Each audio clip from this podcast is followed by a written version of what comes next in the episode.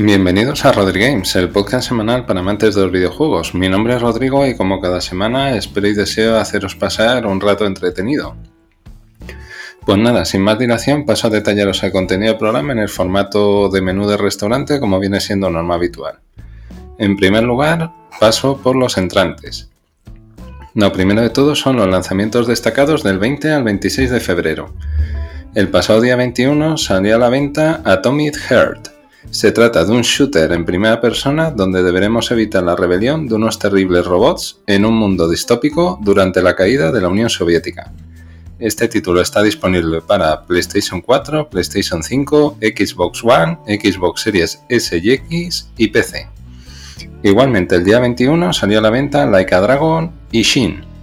Se trata de un action RPG ambientado en el Japón del siglo XVIII. En esta ocasión, encarnamos a un samurái que cambiará el curso de la historia en su búsqueda de la justicia. Este título está disponible para PlayStation 4, PlayStation 5, Xbox One, Xbox Series S y X y PC. El pasado día 22 salió a la venta el Digimon War Next Order.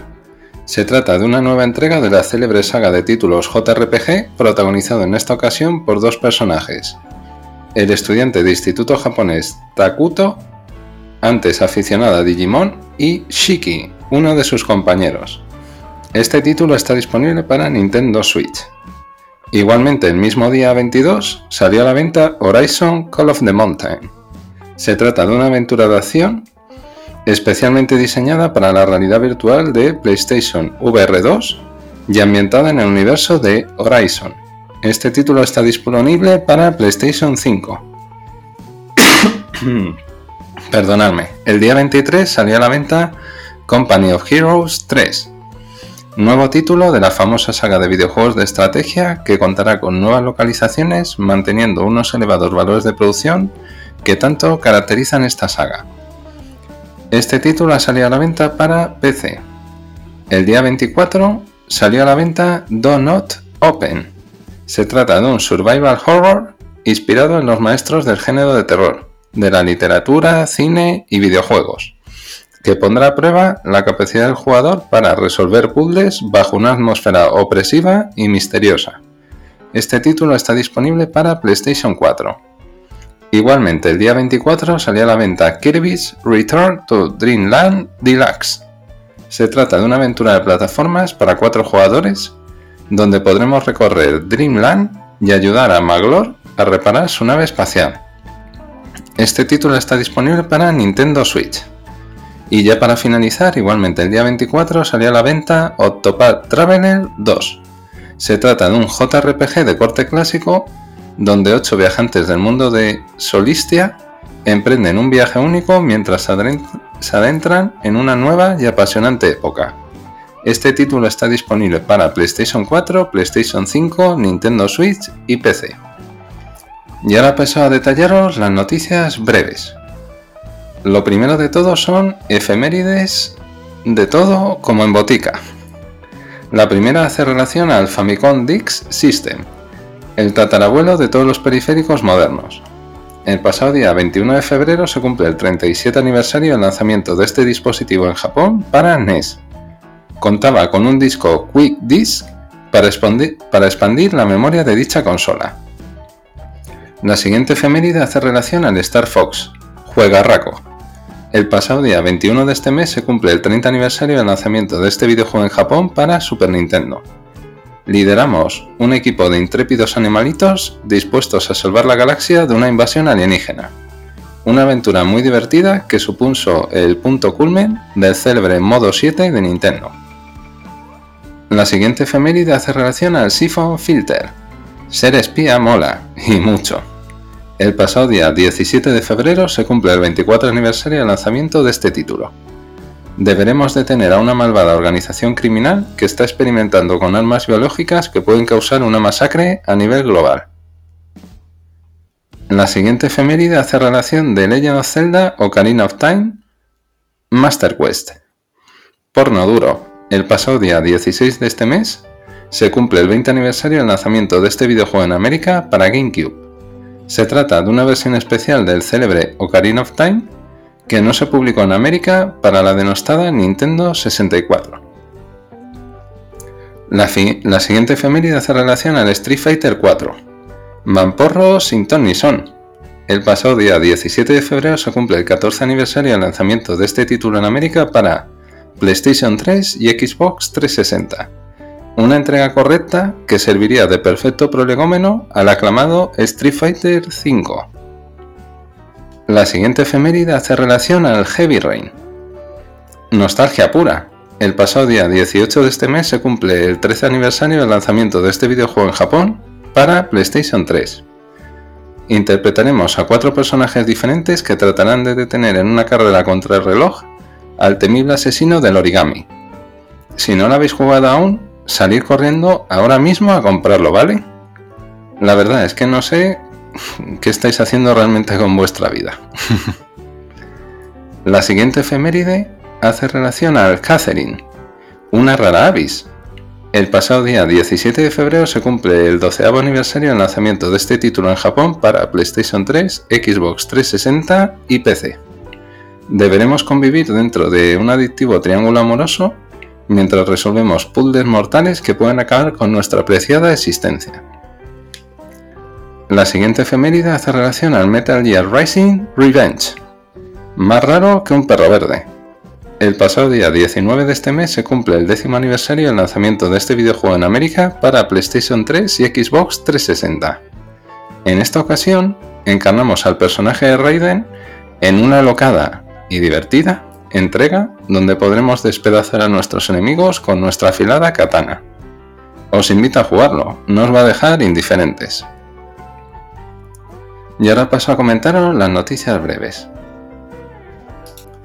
La primera de ellas hace referencia a la beta abierta de Diablo 4.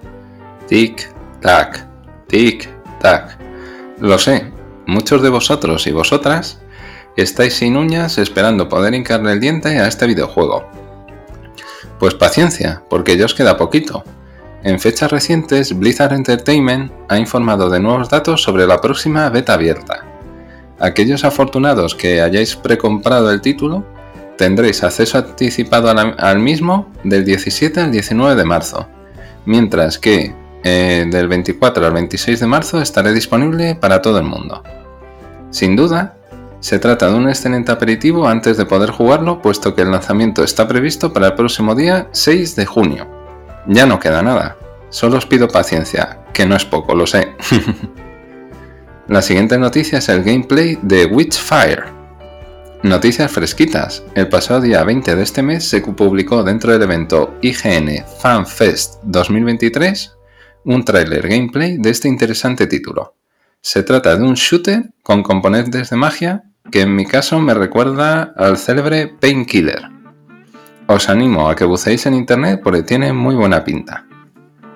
La siguiente noticia es Arabia Saudí es gamer. Que la industria del videojuego es la gallina de los huevos de oro no es ninguna novedad en pleno siglo XXI. Como ya os he comentado en programas previos, el Fondo Soberano de Arabia Saudí lleva varios años realizando inversiones estratégicas en diferentes compañías del sector, véase Nintendo, Take Two y Electronic Arts por citaros algunas. Y parece que su hambre de poder no conoce límites. En fechas recientes, diferentes medios especializados han informado que, dicho fondo soberano ha aumentado su cuota en dichas compañías. Recordaros que cuenta con 38.400 millones de euros para dicho menester, que puede invertir en un plazo de 8 años. Voy a resumiros las principales cifras de estos movimientos. En primer lugar, Nintendo. Actualmente poseen un 8,26% de la compañía, pasando a ser el mayor, inversor extranjero de la misma. En segundo lugar, Take-Two. Actualmente poseen un 6,8% de la compañía. En tercer lugar, Electronic Arts. Actualmente poseen un 5,8% de la misma. Y en última posición, Activision Blizzard. Actualmente poseen un 4,81% de la compañía. Podemos entrar en un debate si desde el punto de vista ético dichas compañías deberían o no permitir la entrada de gobiernos que no respetan los derechos humanos. Pero no cabe duda que desde un punto de vista empresarial hay que reconocer que muy pocos fondos soberanos del mundo pueden realizar dicho desembolso en ese plazo temporal. Sin duda, van a recuperar la inversión inicial en ese mismo plazo de tiempo, si no antes me temo. Y ahora paso a comentaros los platos principales. El primero de ellos es acuerdo histórico entre Microsoft y Nintendo. Nunca pensaba que iba a decir esto, pero cosas más raras han visto. El pasado día 21 de febrero, el presidente del gigante de Redmond, Brad Smith, ha anunciado la firma de un contrato por una duración de 10 años para llevar los juegos de la saga Call of Duty a las consolas de Nintendo. Sin duda, se trata de una excelente noticia, puesto que la última entrega de la misma fue Call of Duty Ghost para Wii U en el año 2013. Ha llovido un poco, ¿verdad? Ahora solo nos queda descubrir si será posible jugarlo vía hardware, opción menos probable, o vía software, juego en la nube, que es la opción más probable sin duda. Dejadme en comentarios vuestras opiniones al respecto. El siguiente plato principal es una nueva entrega de Civilization. Pasito a pasito, suave suavecito. En fechas recientes, el director creativo de esta célebre IP, Ed Beach, ha informado que la nueva entrega se encuentra en su fase inicial de desarrollo. Eso implica que siendo optimista deberíamos poder jugarlo aproximadamente a mediados o finales de 2025. Mi consejo es que juguéis a Civilization 6, que es sumamente divertido. El siguiente plato principal es el día Pokémon 2023. ¿Os flipa el universo de Pokémon? Pues coged papel y lápiz.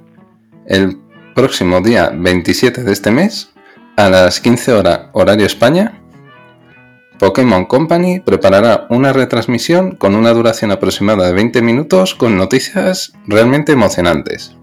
Se prevé que se anuncie el remake de alguna entrega de dicha saga. Dejadme en comentarios vuestras impresiones sobre Pokémon Escarlata y Pokémon Púrpura. Y ahora vamos al solomillo del programa, que se trata del análisis de Hogwarts Legacy. Aviso para navegantes. Este análisis os puede interesar tanto a los amantes de la saga como a aquellos que a priori este videojuego os produzca indiferencia. Se trata de un título RPG de acción en mundo abierto que nos invitará a crear nuestro propio mago o bruja con un, con un potente editor de personajes. La primera decisión que debemos tomar es elegir nuestra casa. Ojeta al dato. Esto puede influir para poder acceder a determinadas zonas o situaciones.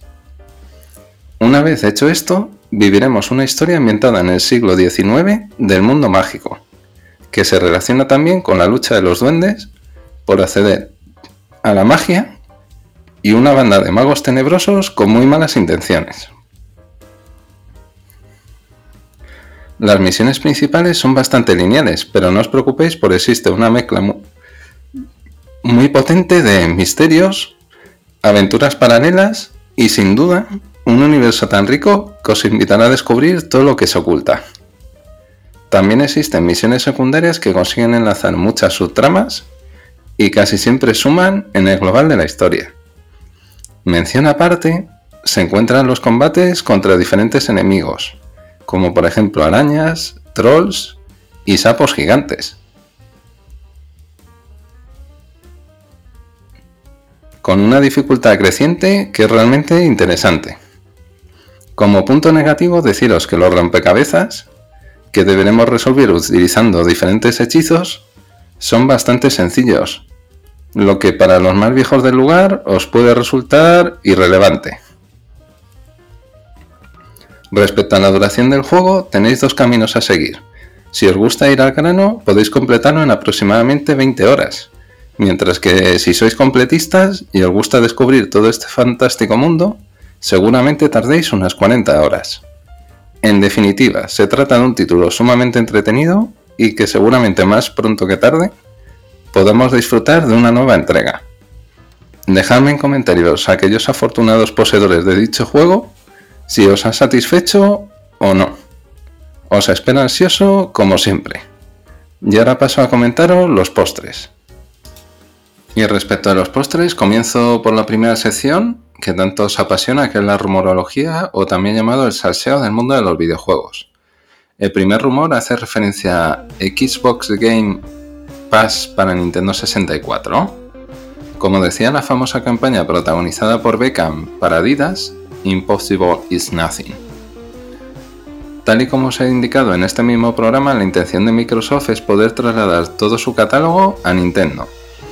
Después del reciente acuerdo con Samsung para llevar el juego, a la nube, no me extrañaría nada que en un plazo temporal de dos o tres años podamos disfrutar de esta posibilidad. Como siempre os digo, cuantas más opciones tengamos los jugadores, siempre será mejor para todos. Otra cosa es que los vinagres que pueblan el planeta se tengan que meter en la cueva. Pero eso es un mal endémico que no, que no creo que yo pueda resolver a corto plazo. el siguiente rumor es un pack de Nintendo Switch de la película Super Mario Bros. No ahorro un puto euro. Perdonadme por utilizar este lenguaje, pero es que Nintendo es peor que tener una agujera en el bolsillo. En fechas recientes, el usuario de Twitter, Bill Kun, ha informado de un supuesto rumor de un próximo pad con motivo del estreno de la película de Super Mario. Sin duda la cosa promete.